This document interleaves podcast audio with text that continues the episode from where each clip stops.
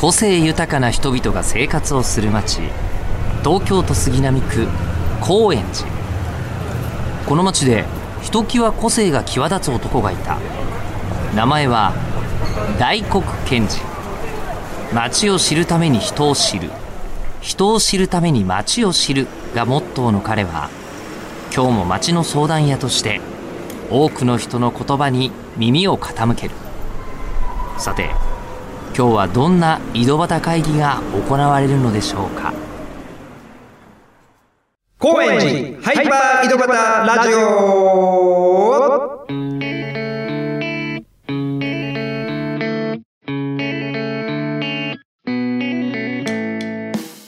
どうも皆さんこんにちは。町の相談屋大黒賢治です。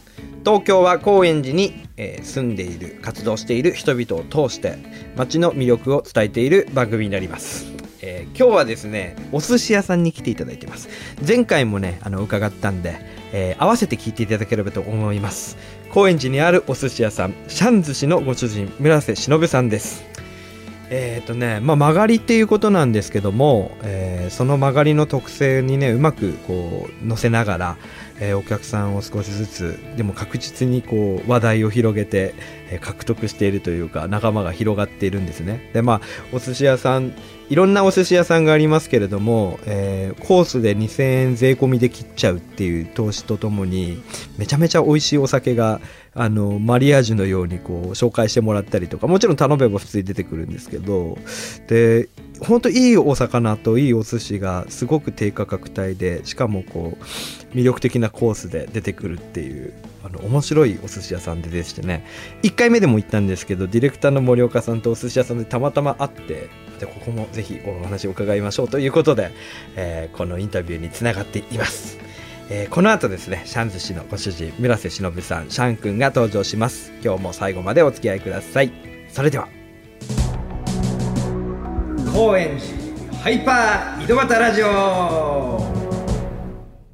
今回のゲストは前回に続きシャン寿司のご主人村瀬忍さんです。よろしくお願いします。よろしくお願いします。はいあのお寿司屋さんなんでお魚も、まあもちろん仕入れに行きますけどそうですね。やっぱ面白い魚を見つけた時のテンションがやっぱ爆上がりするっていう。ああ、そうですね。面白い魚もそうですし、まあ、本当いい、まあ、かっこいいと言うんですけど、うん。まあ、すごい鮮度とかクオリティがいい魚とか見ると、やっぱめちゃめちゃテンション上がるですね。うーん。かっこいいって呼ぶんですかそれ？もう一番の人がかっこいいよ、か今日かっこいいなるからって言って、うわかっこいいっすね、みたいな。へもうねもう値段もかっこいいですけどね。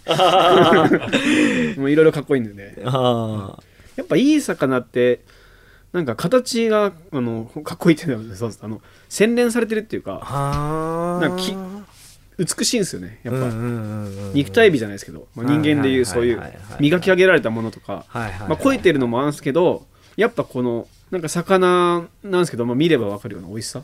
なんか美味しそうだなってすって思えるような形をしてるんですよね。でこれはって思ったのはやっぱり手に入れる時とはい。か興奮して持って帰ってくるわけですよね。そうですね。だから本当興奮して買いすぎちゃうんでうん。本当はあの業者とかだとこの月月末払いとかにできるんですけど俺その都度払うようにしてるんですよ。じゃないと月末飲んできた時にはぁってなるんで。じゃあもう仕入れっていうかもうショッピングみあたいな。のもう全然ショッピングです。そうですね。ででもあれですよね。そのキャラクターでこう市場のあのおじさんたちにともこうつながりができてってそうですね。いいのあるよってこう、まあいいのあるしそうあの面白いの好きなのもあの言ってるんで、うん、だからクリオネとかもそうですけどこの間買ったんですけど、そう。食べれないけど買っちゃったみたいなクリオネとかもそう。ですね。紹介してくれるぐらい浸透してるわけです、まあ、クリオネもそうとかそうですね。あと、まあ、好きなめっちゃ、まあ、エビスダイってめっちゃ面白い魚があるんですけど、うん。それとか入ったらくださいとか、うん。っていうのがこう連絡来たりしてじゃあちょっとまあそうできますみたいな感じで。でだからもう高級店顔負けのやつも入ってきてるまあそうですね。ちょっと、まあ、近々で言うとまあアジとかですね。本当に、うん淡路とかもう釣りアジですか？ちょっと本当に。アジ1匹でこうステーキ食べれちゃうんじゃないかぐらいの値段がするんですけど、はい、ちょっとしたチェーン店だったら。買えそういう味とかはやっぱ使うともうすごいですね。へー。もう全然違うですね。ほ包丁を入れる時ももう気持ちいいしなんなら握る時も全然気持ちいいんですよ。もう気持ちいいんですよ。きかっこいい魚を持ち帰って包丁入れるの気持ちいいやっぱ やっぱあれですか。こうボディービルダーのいい筋肉ってなんか触って触りたいと思う。触りたい触りたい。そんな感じです。触りたいって感が結構さばく快感っていうのはやっぱあるんですか？じゃあそうですね。いやあの1回目の話前回の話聞いていただくと分かるんですけどお寿司屋さんの前にまず量こなすっつって魚屋さんやってるんですよね。そうするとやっぱさばきにもこう自分なりのまあありますね、うん。こうした方がいいとか、うん。こういう、まあ、同じ魚でもこういう状態だったらこういうふうにおろした方がいいとか。うん。この状態だったらこうおろしても問題ないねとか。なるほどね。でそういうのを見極めてこう歯を入れる瞬間もやっぱ興奮するし。そうですね、うんやっぱそのやっぱいいやつをおろす時は本当に楽しい。楽しみですね。楽しみがですねへー。開けてどうどうなってんだろうみたいな感じですね。握ってる感触っていうのもち違うんですか？明確に。あもう違うんです。やっぱ筋肉筋肉ですか？よでもやっぱいい筋肉と悪い筋肉で触っても一緒で。要は身がしっかりしてたりとか。身が筋肉だっていう意味ですよね。そうそうそう。あはいはいはいはい。密質がやっぱ全然違うんで、へえ全然でも本当びっくりするぐらい違いますね。そううんそそういうことでこう作って出してるんですね。これ美味しいだろうなとやっぱ。うん。なんか直感で分かるですね。もうもうこれはもう美味しい。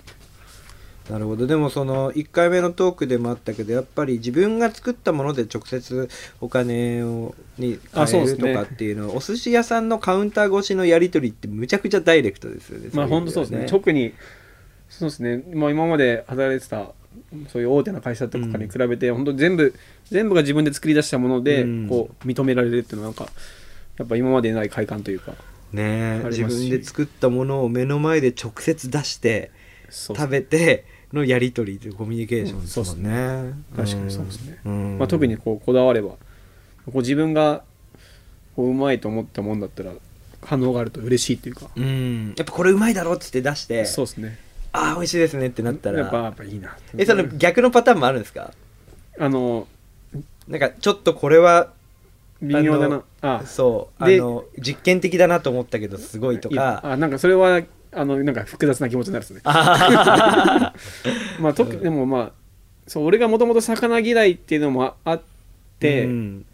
俺が食べれるもんだったら普通の人だったら大体美味しいだろうなみたいな。なるほどね。俺がはい、元魚嫌いの俺が食べれるうまいっつってんだからっていう。そうっす。ね。んうんそれめちゃめちゃ信憑性高いね。そうですね。やっぱ。生まれた時から寿司にまみれてましたよりそうです。もう全然食べれない魚とか全然あ、うん。ままだちょっとあったりする中でこれは食べれるから大丈夫だみたいな。要は魚嫌いですって言っても分かるよって言ってあげられるわけでしょ。そうそうそれは結構プレッシャーとしていいよね、一緒一緒みたいな。ほらお寿司屋さんって分かってなきゃいけないんじゃないかっていうプレッシャー結構あると思うんだよね。そうですね。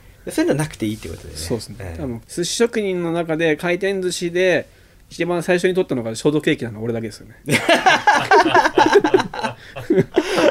なるほどね、はい。今やもういい魚見つけてかっこいいってなっそうね。歯入れてうおーなってるけど昔はショートケーキ食ってたね、高校生の頃はショートケーキ食ってました、ね、一皿目でね いや見たことないね。ないですよね。うん。ちょっと切れるかもしれないね。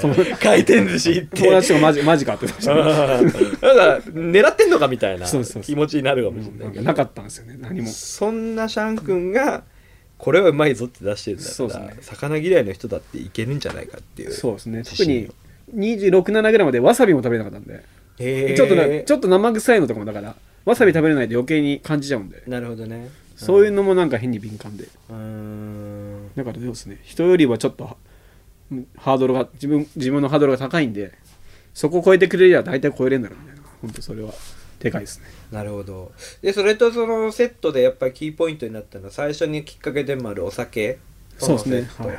で僕お酒を飲むのもすごい好きでシャン君のお店で、要はなんか変わったお酒をいろいろ持ってきてるじゃないですか。まあそうですね。あのいろいろって言っても曲がりで現状なんでそんなたくさんじゃないけど。そうですね。まあ今はもうちょっと焼酎とかも面白いの入れてみたりとか、うん。まあ結構酒もこう自分で基本的に仕入れるようにしていて。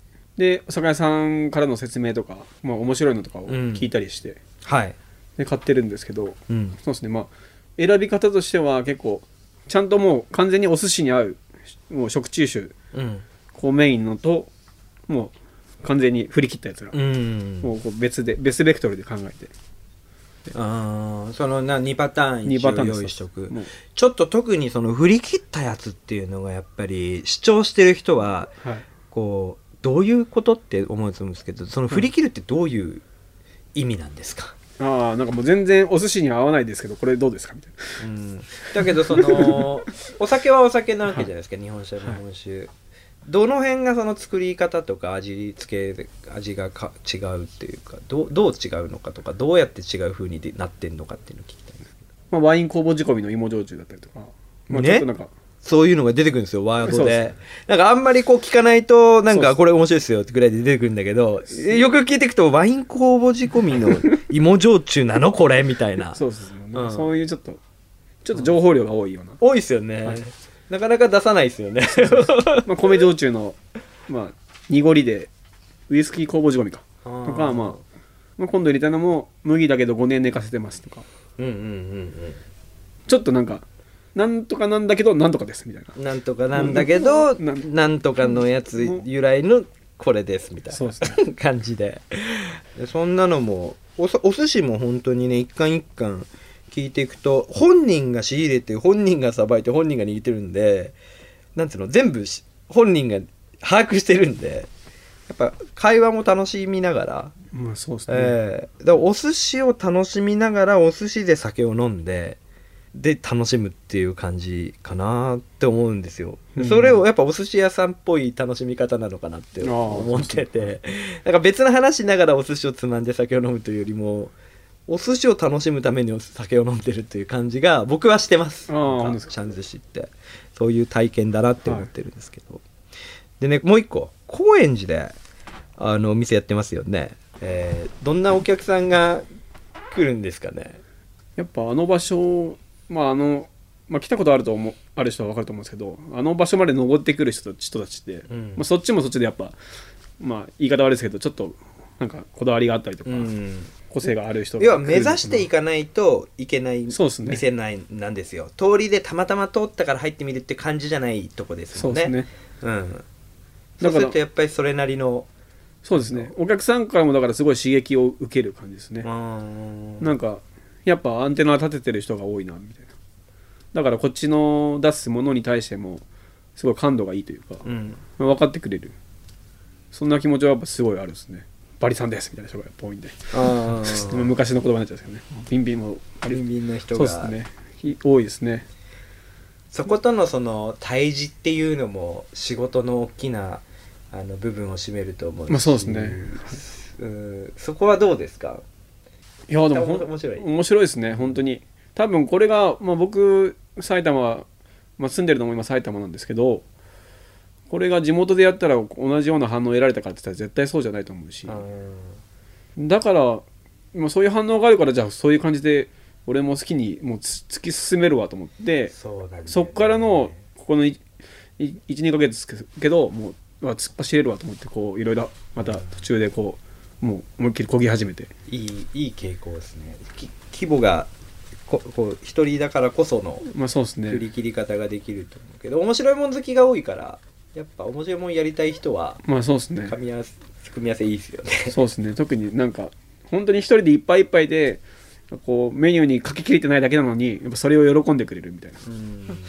全然だから一人で毎日朝メニュー書くんですけどもうなんか物多すぎて忘れてるやつとかあるんですけどお客さんとかそういうのを知ってくれてるとほ他にも何かあるんでしょって言われて見てみますって見たらあこれもありましたみたいな。うん。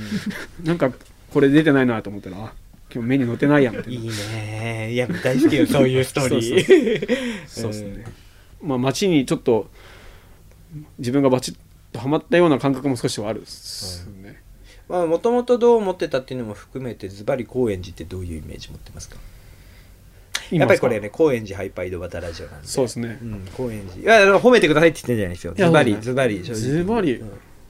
まあ、さっきの話の追加で言うと本当に感度のいい街だなって感じですか？街の人の自分たちより上の年代の、まあ、40代の人とかでもやっぱその2 3 0代ここで過ごしてきたからのこのなんかそのなんか他の街の40代の人とはやっぱ違うんじゃないかなとかうん。思ったりしますね、じゃあ最後質問でこれからのチャンスしこれからのチャンスですか、はい。言える範囲内でイメージしていることを伝えてください、まあ少しもうちょっと振り切っちゃうかもしれないですねいろんな意味で、はい、じ熟成とかも少し本当に力入れ始めようかなっていうのもうん。ありまして。うんうん。まあ、魚もやっぱかっこいいやつ使いたいんでうんちょっと値段もかっこよくしようかなとか、うんうんうん まあもうあれたり、まあ、そそこら辺も迷いどころなんですけどさっきのそのうん。1キュッパっていうのはなるべく崩したくないみたいな思いもあるんで、うんちょっと、まあ、崩さずに、まあ、関数を落としなりなりとかでちょっと違う形、まあ、提供していこうかな。まあでも個人的には町の、まあ、ちょっと贅沢して食べれるような範囲内のあの値段設定とかにもしてうん。っていうのが理想なんでそうですね、町の寿司屋さんではありたいですねそのうん。高級店いわゆる高級店にはなりたくないなっていう。うん。そんな感じですかね。なんかイメージできますもうそこまでは。多分続けたらそうなりそうというかもうなんか行った人はそういうイメージ持ち始めてると思う、まあなんかそうですねありがたいことに。はい、うん、ありがとうございます。でそろそろあの最後お別れの時間に近づいてるんですけど、えー町の相談屋の、えーラジオということで相談があればあの聞きますっていうコーナーなんですけども何かこう最近考えてることで相談に乗れるようなことってありますかね？やっぱこう曲がそうですね曲がりまあ曲がりなんですけどやっぱこれからやっぱ実店舗を考えてるわけじゃないですかもちろん。はい。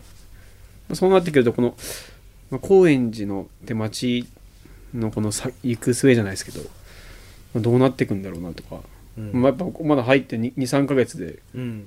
のこう情報のこのイメージしかないんで、うんなんかこうそれを知りたいですねあー。まず高円寺って歴史の長いあの町ではなくて、はい。えっと新しく発展してきた家庭にある町なので昔からいる人も、えー他の歴史のある町に比べると全然新参者なんですよ。みんな。100年単位で考えるとみんなフラットにかんあの新参者っていう意識を上年齢上の人も結構持ってくれてるので新しいことが始まったり、えー何か開かれることが基本的に歓迎っていううん。ムード。でこれはもう僕らも崩したくないっていうか思ってるるし多分みんなそういう部分はあると思ってる。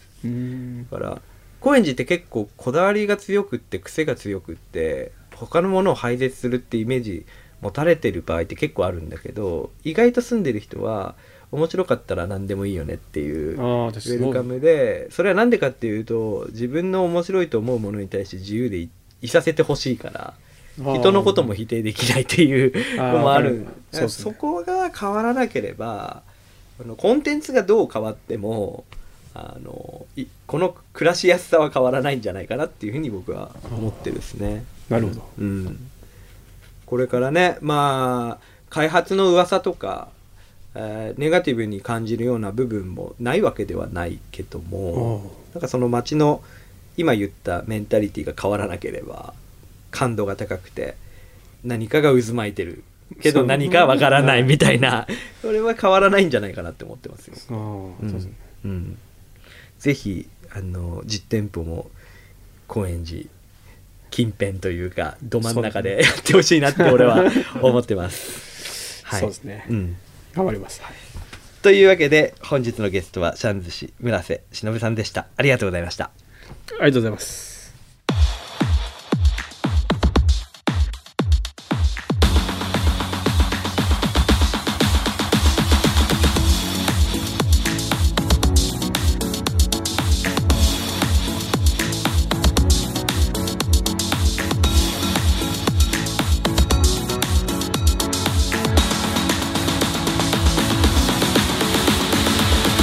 エンディングです。前回に続いて今回もシャンズ氏のご主人村瀬忍さんに伺ってきました。えーこの人はまあとにかくひょうひょうとしてるんですけどすごい多分情熱は内側に秘めててでもなんかこうあんまり見せようとしないけどダダ漏れてはいるみたいな感じじゃないですかね多分今日の話もこう言葉一つ一つになんかキラーワードが出てくるというわけじゃないんだけどすごい多分魚好きなのが伝わったんじゃないかなと思うんでいい収録になったんじゃないかなと思います。美味しいです本当に。まあねあのごはん屋さんねお話これラジオでも聞いてきてもちろんそのお話の中から人間味とかこのストーリーを知れてなおこう食事楽しくなるっていうのはありますが、えースタンスはね変わらないです僕は。食べに行かないとわからないっていう。それはもう絶対にあるんであのもし興味あった方はぜひお店に行ってみてください、えーシャン寿司は JR 中央線高円寺駅から徒歩3分パル商店街下っていって、えー3分ぐらい行ったところにある赤い花って左手に看板が見えてくるんでそこの階段上がって3階、えー詳しくはシャン寿司カタカナでシャンにお寿司でシャン寿司で検索してみてください。なんかメニューとかも多分ね出てると思います。いろんな情報がインスタだと出てると思います、えーそれではね、えー毎回恒例で、えーシャン君村瀬さんのお話から彼のことを一句的なものにまとめてみました。こちらです。シャン寿司シャン君ひょうひょうとかっこいい魚握る若大将。ということでいつももうちょっと意味を含ませたりするんですけどシャン君はやっぱ雰囲気の人だと思うんで僕もなんか詩っぽい感じで今回は書いてみました。